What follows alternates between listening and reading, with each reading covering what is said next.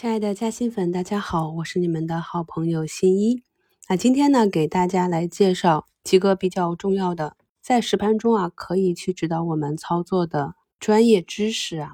那我们在看盘中啊，经常可以看到有些公告啊，就是上市公司的大股东，他们会把自己持有的公司股票啊进行质押。今天呢，就来给大家讲解一下股票质押。和股票质押中会产生的质押率、警戒线、平仓线这几个概念。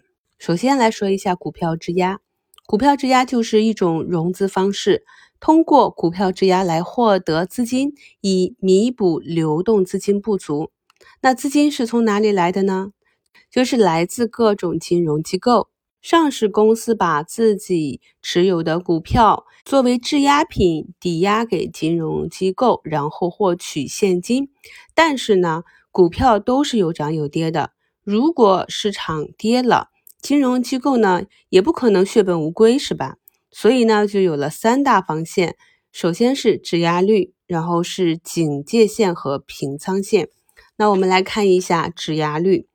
当一家上市公司的股东找到证券公司做股权质押时，假设当时市场价为一千万，但是呢，券商只给了五百万，那么此时的质押率呢就是百分之五十。所以呢，质押率等于实际融借到的资金除以股票当时的市场价。质押率越高啊，就代表着你借到的钱越多。目前市场上的质押率基本在百分之三十到五十之间，但是股市啊，它的股价是不断变化的。做了股权质押之后啊，股票的价格可能上涨，还有可能下跌。那如果下跌的话呢，是有可能会影响到券商的利益，这也就是金融机构设置预警线与平仓线的原因。那这一点呢，跟我们个人的在券商开的融资融券账户的预警线和平仓线是有一样的意思。针对股票质押平仓线的多少和预警线的多少，目前市场上也是有通用的标准。通常呢，预警线在百分之一百五十到百分之一百六十之间，而平仓线呢在百分之一百三十到百分之一百四十之间。听起来是不是有点晕呢？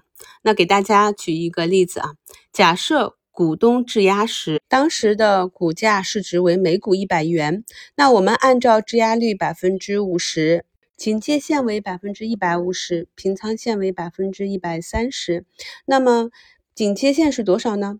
一百元乘以百分之五十的质押率，再乘以百分之一百五十的预警线，那么就得出七十五元。所以七十五元就是预警价。那么到这个价格，也就是股票从一百跌到七十五的时候，就要警惕了。那这个时候呢，金融机构一般可能会通知股东追加抵押的股票。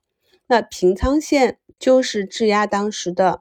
一百元的股价乘以百分之五十的质押率，再乘以百分之一百三十的平仓线，就是六十五元。如果股东没有追加抵押的股票，但是呢，股价的价格啊跌超了六十五元，那么到这个时候呢，券商就会把剩余的股票全部卖掉来保住本金，这样股东的股票就赎不回来了。所以呢，在股市或者个股发生大的股价下跌的时候就要注意这一点。有的时候我们可以看到，像股灾也好像有一些大利空发生也好，有一些个股呢明明已经跌得很低了，但是到了一个新低的时候，忽然会继续下杀啊，就是由于中间有的机构或者有的质押出了这种问题，被强制清盘了。那当触发警戒线的时候啊，除了补充用以质押的股票之外呢，也可以去二级市场上稳定股价。那比如说在二零一五年的七月的股灾里啊，当时呢大盘和个股是断崖式的下跌，很多个股呢是连续的触发跌停，在短短的几个交易日里，因为大部分的上市公司都是有股票质押的，所以呢触发了警戒线，达到了平仓线，所以呢在。持续的下跌之后啊，就触发了一波救市式的反弹。